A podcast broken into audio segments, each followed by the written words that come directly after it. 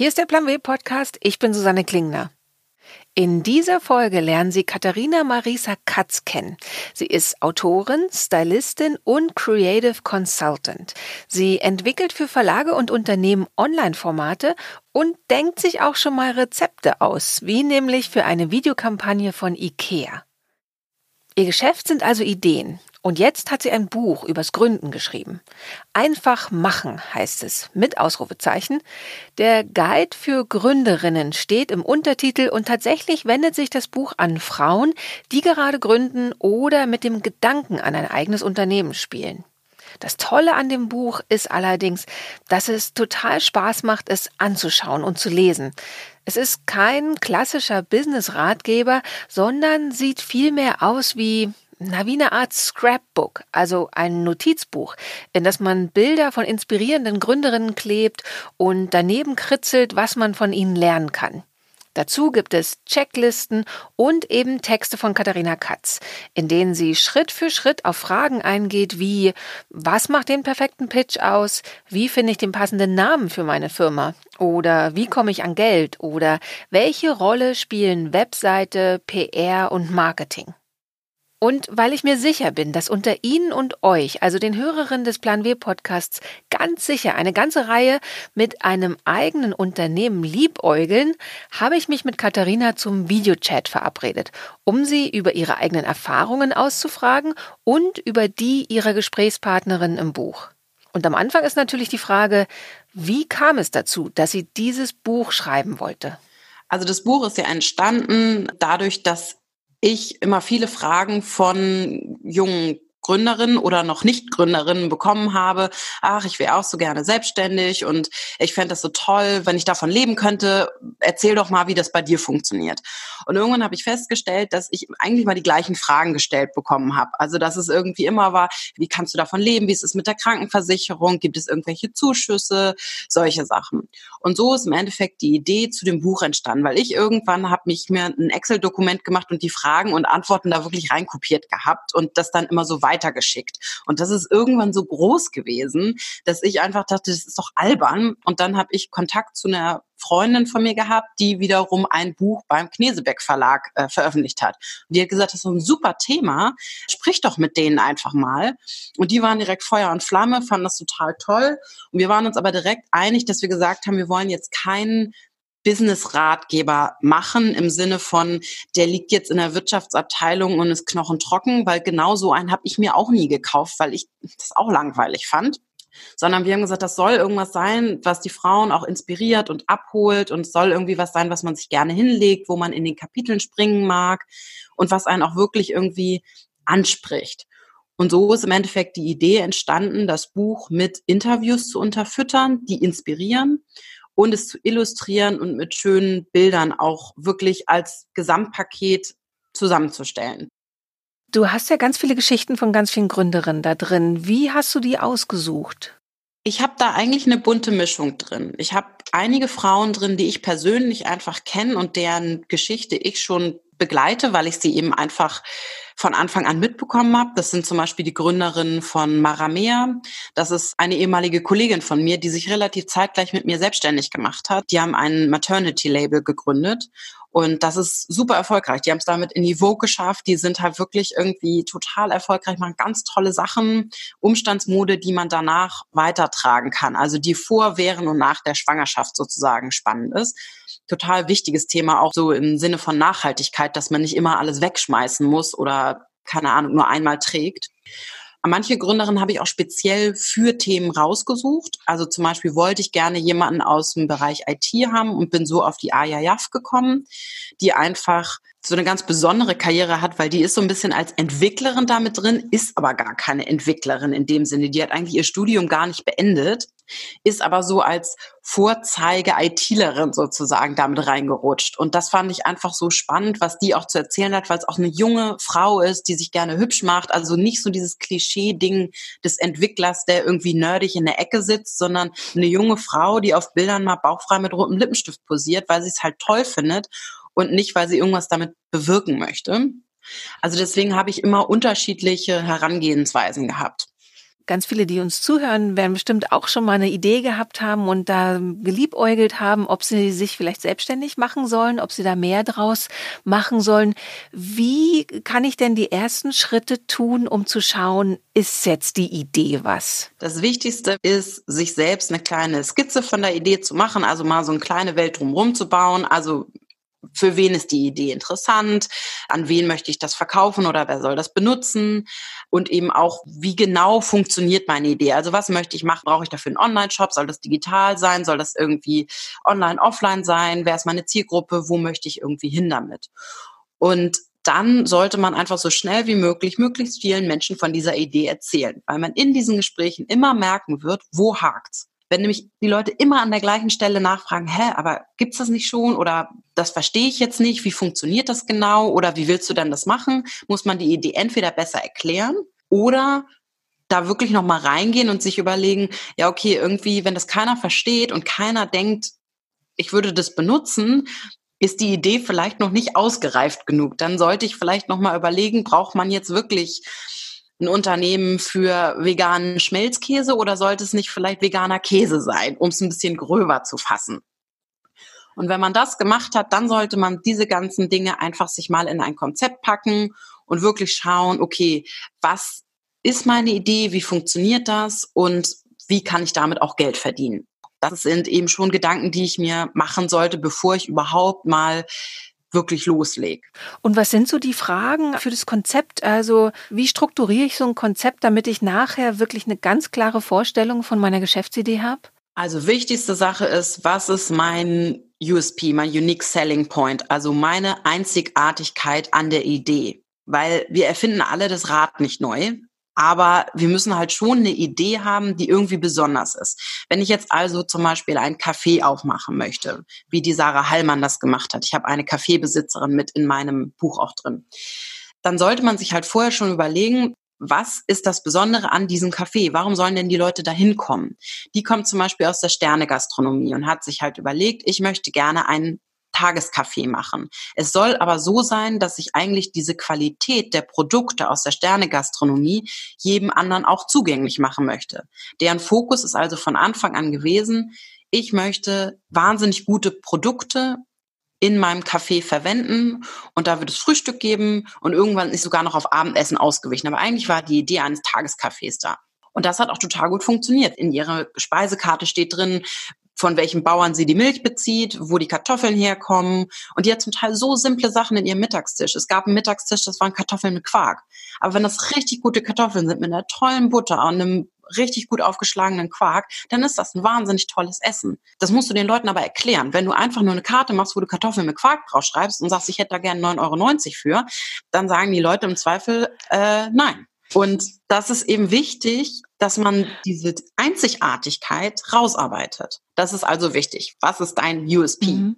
Und dann eben auch die Frage, wer konsumiert das denn? Wenn wir bei dem Kaffee bleiben zum Beispiel, wer ist denn meine Zielgruppe? Die Zielgruppe ist nicht derjenige, der einfach sich einen schnellen Döner reinpfeifen möchte. Dem ist das nämlich egal, wo die Sachen herkommen, sondern die Zielgruppe ist ein Publikum, was interessiert daran ist, wo Lebensmittel herkommen, was vielleicht auch einen kleinen Nachhaltigkeitsaspekt hat oder was einfach sagt, ich möchte meinem Körper auch was Gutes tun, ich möchte was Gutes essen, weil das einfach ja auch ein bisschen mehr kostet als ein Döner. Also muss meine Zielgruppe so sein, die muss ich so erreichen, dass ich die auch ansprechen kann kommen wir direkt zum nächsten Punkt. Wie erreiche ich denn meine Zielgruppe? Wo sollte mein Café sein? Das sollte vielleicht wo sein, wo auch Menschen hinkommen, die interessiert sind daran, die vielleicht auch den monetären Hintergrund haben, sich das leisten zu können, zu sagen, ich gehe dahin und zahle 9,90 Euro für Kartoffeln mit Quark, weil es eben mir das wert ist. Ich mache das nicht jeden Tag, aber ab und zu. Und wenn es eben kein Café ist, sondern ich bin online unterwegs, dann muss ich eben schauen, wo befindet sich denn meine Online-Community? Wo erreiche ich die? Erreiche ich die über Twitter, über Facebook, über Instagram? Wie komme ich denn dahin? Und damit habe ich im Endeffekt schon super viel abgedeckt. Ich weiß also, ich muss rausarbeiten, was ist eigentlich meine Idee? Also was ist meine Einzigartigkeit? Wo muss ich diese Idee platzieren, um meine Zielgruppe zu erreichen? Und die drei Punkte sind eigentlich die Grundsäulen, dass ich erstmal anfangen kann. Der nächste Schritt ist ja dann, wo kriege ich das Geld her, um das aufzuziehen? Also es gibt Ideen, die kann man auch erstmal so starten, vielleicht auch eben im Nebenjob. Andere, da muss ich eben gleich irgendwas anmieten, muss Geld auftreiben, um da loszulegen. Das heißt, zu dem Konzept kommt dann sehr, sehr oft auch ein Businessplan dazu, oder? Also dieses Konzept können viele, glaube ich, noch selber erstellen. Wie würdest du sagen, bei einem Businessplan, sollte ich da lieber Kurse machen, um den selber erstellen zu können, oder sollte ich mir einfach Hilfe holen, die ich aber dann natürlich auch bezahlen muss. Wie sind da so deine Erfahrungen und die Erfahrungen von den Gründerinnen im Buch? Wie schnell holt man sich Leute rein, um, um Hilfe zu bitten?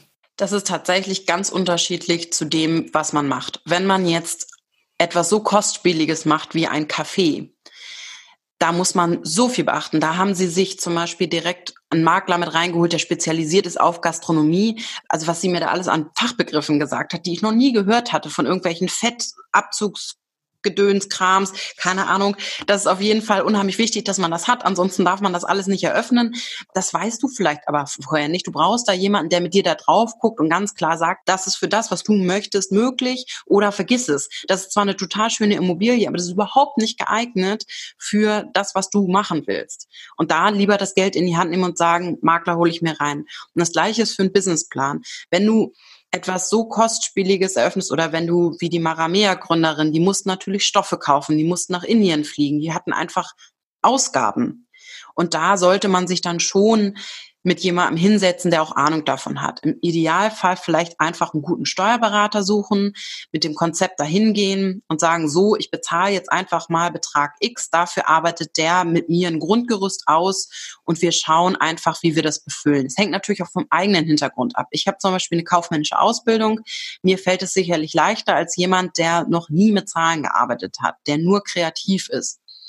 Und es gibt auch Leute wie die Jules von Herz und Blut, die ist Fotografin, die hat jetzt nie einen Businessplan gemacht. Das ist einfach so nach und nach gewachsen. Die hat einen Blog erstellt, daraus ist dann irgendwie ein Studio geworden, daraus ist irgendwie, sind die ersten Mitarbeiter gewachsen.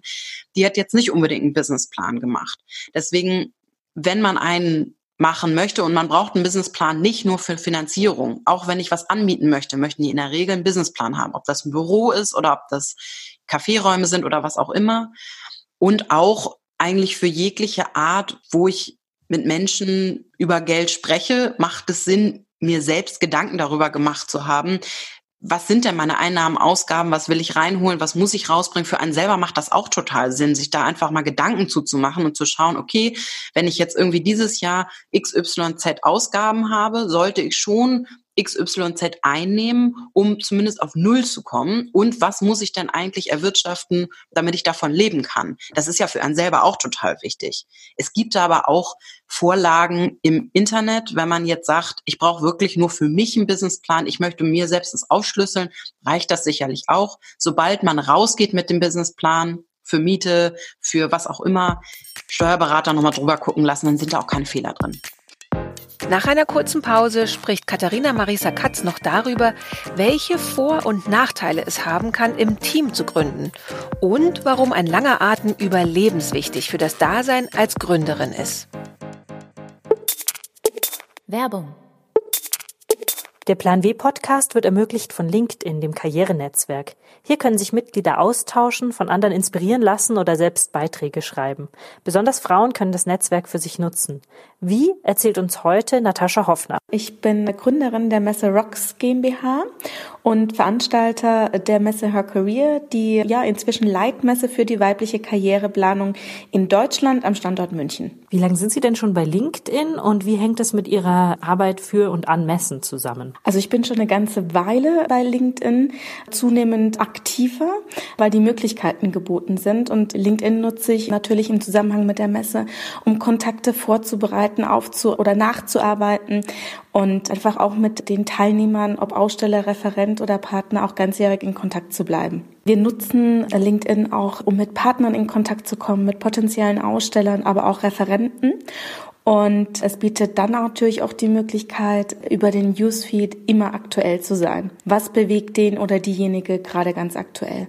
Wenn Frauen sagen, sie hätten eigentlich auch Lust, sich mit ihrer Firma auf einer Messe zu präsentieren oder auch einfach angefragt zu werden als Referentin, was würden Sie denen denn empfehlen für Ihr Profil? Also worauf achten Sie als jemand, der so eine Veranstaltung organisiert? Also wir empfehlen in jedem Fall auf eine Aktualität des Profils zu achten, sprich die Stationen des Lebenslaufs abzubilden. Dazu hat LinkedIn total tolle Optionen und eine Aktualität ist einfach unglaublich wichtig. Es hilft außerdem auch äh, sichtbar zu sein. Das heißt aber, wenn quasi die Messe rum ist, dann haben Sie erstmal Dutzende mehr Kontaktanfragen als sonst vermutlich, oder? Ja, es ist eine ganze Reihe an Kontaktanfragen, die wir dann nach und nach auch abarbeiten. Dazu ermutigen Sie die auch, sich direkt an Sie zu wenden. Unbedingt. Wir freuen uns über jede Anfrage, auch wenn das nach der Messe kurzzeitversetzt äh, alles stattfindet, aber unbedingt.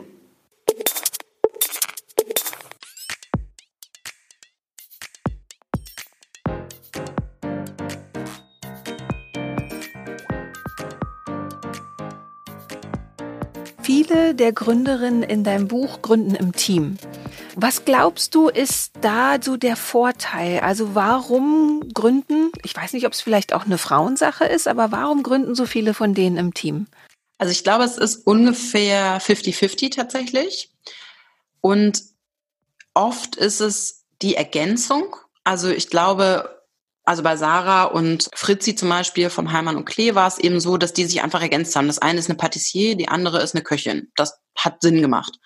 Oder bei Julia Bösch und Anna Alex von Outfittery, die haben sich einfach auch ergänzt. Die eine hat eher einen Schwerpunkt in Richtung Marketing und Sales, die andere hat einen Schwerpunkt in Richtung IT. Die haben sich dann aber auch schnell Leute mit reingeholt, weil sie eben gemerkt haben, das wächst so schnell, das wächst uns auch einfach über den Kopf. Wir brauchen Menschen, die uns helfen. Und bei den beiden weiß ich, war es zum Beispiel so, dass die sich ganz früh einen Coach mit reingeholt haben, der die beiden geschult hat darin, wie sie nicht mehr als Freundin, Kollegin, was auch immer miteinander umgehen, sondern sie gehen als Gründerin, Geschäftsführerin und Chefin miteinander um und haben da ja ganz neue Konflikte.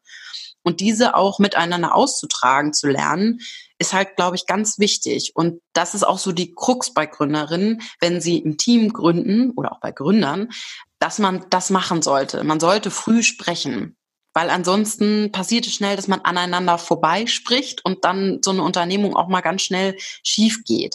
Deswegen, ich würde gar nicht sagen, es ist immer besser, ein Team zu gründen. Man hat natürlich einen Sparringspartner. Man hat jemanden, mit dem man sich austauschen kann, wo man irgendwie zusammen drauf schauen kann. Man muss aber auch Entscheidungen gemeinsam treffen. Es ist aber eben auch so zum Beispiel bei den Gründerinnen von Maramea, da ist jetzt eine von beiden gerade schwanger geworden und hat ein Baby bekommen. Das ist natürlich auch wesentlich leichter, wenn du zu zweit bist, weil da ist einer, der es abfangen kann wenn man alleine ist, muss man halt schauen, ist das Team gut genug, dass die jetzt einfach erstmal ohne mich klarkommen, zumindest im Mutterschutz. Aber ich glaube, man muss viel schneller wieder zurück und wieder einsteigen und wieder da sein. Wenn man jetzt ein Team ist, dann kann der andere das einfach mal abfangen. Das spielt bestimmt auch eine Rolle. Und was sind so deine Erfahrungen oder was haben dir deine Gesprächspartnerin auch so erzählt? Wie ist so der Zeitrahmen? Also wie lang dauert es oft so im Schnitt von der Idee, bis es dann wirklich losgeht? Völlig unterschiedlich. Also das ist wirklich von bis. Es kommt auch, glaube ich, ein bisschen darauf an, ob man sich noch ein spezielles Know-how aneignen sollte. Also da habe ich zum Beispiel mit der Steffi gesprochen, die ist Schuhmacherin, Stefanie Schöninger, die lebt jetzt in Australien und hat sich in Sydney selbstständig gemacht als Schuhmacherin. Das gibt es gar nicht als Ausbildungsberuf in Australien. Da gibt es überhaupt keine Möglichkeit, das zu erlernen. Und die ist dann zum Beispiel erstmal nochmal zu einem Schuhmacher gegangen, den sie ganz toll fand und ist da Praktikantin nochmal gewesen und hat dem so ein bisschen geholfen, irgendwie in Marketing-Sachen und dafür hat er ihr gezeigt, wie man Schuhe fertigt. Und das hat natürlich deutlich länger gedauert, bis sie das erlernt hatte und bis sie dann da auch wirklich so sicher drin war, dass sie sich das zugetraut hat, äh, selbst Schuhe zu fertigen. Dann hat sie sich für ich glaube, 10.000 australische Dollar da Equipment reingestellt, weil es einfach auch teuer ist, hat ihr ganzes Erspartes da reingesetzt und hat dann angefangen, Schuhe herzustellen. Das hat auf jeden Fall eine Weile gedauert, ging dann aber super schnell, als sie damit angefangen hat, weil die einfach mega schön sind und äh, dass viele Menschen auch sehr schnell gemerkt haben, sie dann ganz große in der britischen Vogue war, die hat irgendwie wirklich so Coverage all over the world gehabt und hat dann Prominente mit Schuhen ausgestattet. Auf einmal lief Orlando Bloom in ihren Schuhen rum so ungefähr. Also es war unfassbar. Wenn man da jetzt berechnet ab Praktikum, hat es bestimmt anderthalb Jahre gedauert. Wenn man rechnet ab, ich fertige meine eigenen Schuhe, würde ich sagen, das war ein Blitzstart. Also ich glaube, es ist so ein bisschen ab wann startet man. Und auch bei anderen, ich würde ja immer den Rat erteilen, wenn man die Möglichkeit hat, vielleicht in seiner Festanstellung, in der man noch ist, ein bisschen die Stunden zu reduzieren und dabei schon mal erste Schritte zu machen, den Businessplan zu schreiben, mit Menschen zu sprechen, ein Café zu suchen oder eine Webseite aufzusetzen. Also diese ersten Schritte zu machen und dann irgendwann zu sagen, okay, und jetzt ist der Zeitpunkt, wo ich wirklich sage, ich will jetzt in die Selbstständigkeit starten, weil dann ist der Zeitraum nicht so lang. Dann kann man so ein bisschen was abfangen, indem man das nebenbei macht und hat dann sicherlich kein Jahr, was man dann braucht, um reinzukommen, sondern kann so in kleinen Schritten direkt starten. Ja, da sprichst du auch so eine Charaktereigenschaft oder eine Qualität an, bei der sich wahrscheinlich viele Frauen unterschätzen. Also, dass man mutig sein muss, um zu gründen. Und das kann man natürlich ein bisschen abpuffern, indem man einfach schon mal Schritt für Schritt startet. Was sind denn so andere Qualitäten, wo du denkst oder über die deine Gesprächspartnerin erzählt haben, das war so das Wichtigste, was sie entweder mitgebracht haben oder gelernt haben? Ich glaube, also mutig sollte man bestimmt sein. Man muss, glaube ich, aber auch nicht freiwillig mit Eisbären kämpfen oder ähnliches. Also es ist jetzt auch nicht so, dass man irgendwie ein Superheld sein muss, sondern man sollte sicherlich sich ein bisschen was selber zutrauen. Also eine gesunde Portion Selbstvertrauen sollte schon da sein, weil am Ende des Tages vertritt man selbst sein Unternehmen und sollte damit auch selbstbewusst auftreten können. Und wenn man jetzt ganz dolle Probleme damit hat, überhaupt mit Menschen zu sprechen, kommt es aufs Unternehmen an. Entweder muss man sich sehr früh jemanden einstellen, der das dann für einen übernimmt, oder man muss vielleicht gucken, ob das so der perfekte Weg ist, weil so eine gesunde Portion Selbstvertrauen ist schon wichtig. Ansonsten ist, glaube ich, auch Ausdauer einfach total wichtig, weil in den wenigsten Fällen ist es eine Kurve von ich starte und dann geht's nur noch bergauf, sondern das ist immer eine Wellenform. Es gibt mal Wochen, da denkt man, jeha, jetzt läuft's. Ich werde groß und berühmt. Und dann gibt's wieder Wochen, wo man denkt, oh, vielleicht lasse ich das alles bleiben und ich schaffe das alles nicht mehr. Und das gehört total dazu. Das gibt es nicht, dass es irgendwie durchgehend hochgeht. Und dann hat man eben so Gründerinnen wie die Franzi von Hardenberg, die einfach mal so richtig einen Bauchklatscher hingelegt hat mit äh, Bloomy Days. Die hat Anfang des Jahres mit der Kanzlerin gesprochen und man dachte, die ist das Startup des Jahrhunderts und im September waren die insolvent. Das passiert. Das kann auch jederzeit passieren auf einem großen Hoch. Bei der war das jetzt ein Investment Case, was einfach nicht ideal funktioniert hat. Dazu hatte die dann persönlich irgendwie eine ganz äh, dramatische Geschichte noch und heute ist die mit Holy Goldie wieder Schmuckdesignerin und total erfolgreich. Und das gehört eben auch dazu zu sagen, ich habe die Ausdauer, auch Tiefschläge mal auszuhalten. Weil ansonsten ist man, glaube ich, sehr schnell frustriert, wenn man die ganze Zeit die Erwartung hat, es läuft nur noch gut und ich bin selbstständig und alles läuft Bombe. Genauso ist auch dieser Zahn von, ich kann mir jetzt meine Zeit total frei einteilen, den sollte man sich auch ziehen, weil man kann sich die Zeit natürlich anders einteilen. Aber man hat ja auch Überschneidungspunkte mit Businesspartnern, Kunden, was auch immer. Und die muss man halt finden. Und ich glaube, wenn man jetzt diese Vorstellung hat, ich habe jetzt überhaupt keinen Bock mehr auf meinen Job, ich kündige, weil ich brauche diese Freiheit und ich möchte jetzt irgendwie alles viel entspannter haben, das ist halt auch nicht der Fall. Also man muss schon auch so ein Durchhaltevermögen haben, wenn man mal am Wochenende arbeiten muss oder wenn im Urlaub eben doch mal das Telefon klingelt, weil man am Ende des Tages eben schon irgendwie verantwortlich dafür ist, dass das läuft. Sicherlich kann man sich Zeiten mal anders einteilen und sagen, gut, heute Morgen gehe ich mal ins Freibad, dafür setze ich mich abends mit dran. Das ist total so. Aber man muss es selber ausgleichen. Und diese Eigenverantwortlichkeit ist eine ganz wichtige Eigenschaft, weil du bist verantwortlich für dein Unternehmen und musst gucken, dass das läuft. Letzte Frage. Du zeigst ja mit deinem Buch total viele Vorbilder an dem man sich orientieren kann. Oder man kann auch eben, wie bei dem Beispiel von Franziska von Hardenberg, eben aus dem Scheitern auch was lernen und geht so mit vielen neuen Gedanken, Ideen und Vorbildern am Ende aus diesem Buch raus.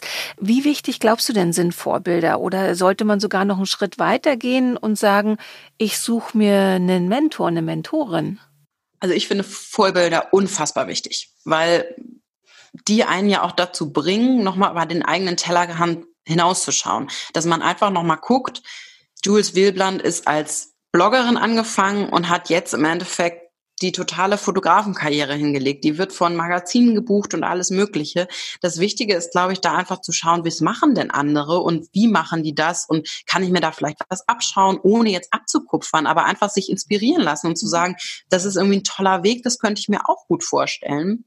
Und Mentoren sind, glaube ich, dann eine große Hilfe, wenn sie einem wirklich was beibringen können. Also da sollte man einfach gucken, dass man sich auch einen Mentor sucht, der einem weiterhilft weil nur jemanden zu suchen, den man irgendwie persönlich vielleicht toll findet, der aber ein ganz anderes Feld bespielt als man selbst, das hilft einem dann auch nicht weiter. Es sollte dann schon jemand sein, wo man sagt, okay, ich finde das vielleicht irgendwie toll, wie die ihr Startup aufgebaut haben. Dann frag doch einfach mal, vielleicht geht die mit dir mal zum Mittagessen und du kannst dich einfach mal hinsetzen und austauschen und man kann sagen, okay, der und der kann dir vielleicht nochmal weiterhelfen, sprich mal mit demjenigen. Für sowas sind Mentoren ja auch total wichtig. Aber am Ende des Tages muss man es halt selbst machen und selbst seinen eigenen Weg finden. Und deswegen finde ich Inspiration total toll und total wichtig. Vorgegebenen Wegen folgen finde ich immer ein bisschen schade, weil dafür macht man ja eigentlich sein eigenes Ding. Gründen hat also auch immer ganz viel damit zu tun, in sich hineinzuhorchen, neue Dinge auszuprobieren und wenn es mal nicht so gut läuft, nochmal nachzujustieren, zwischendurch um Hilfe zu fragen und immer viele, viele Entscheidungen zu treffen. Es kann sehr erfüllend sein, aber auch herausfordernd, die komplette Verantwortung für eine Idee zu übernehmen. Genau diese Lust an der Verantwortung entdecken im Moment immer mehr Frauen. Unter deutschen Startups steigt ihr Anteil beispielsweise kontinuierlich an, auch wenn er mit gut 15 Prozent immer noch recht niedrig ist. Momentan ist jede 14. Frau selbstständig. In jungen Gründerstädten wie Berlin wurde 2018 aber zum Beispiel schon jedes zweite Unternehmen von einer Frau gegründet. Bundesweit lag der Frauenanteil bei den Neugründungen bei knapp 29 Prozent. Aber jetzt genug mit den Zahlen. Wer gerne gründen möchte, braucht die meistens nicht zur Motivation.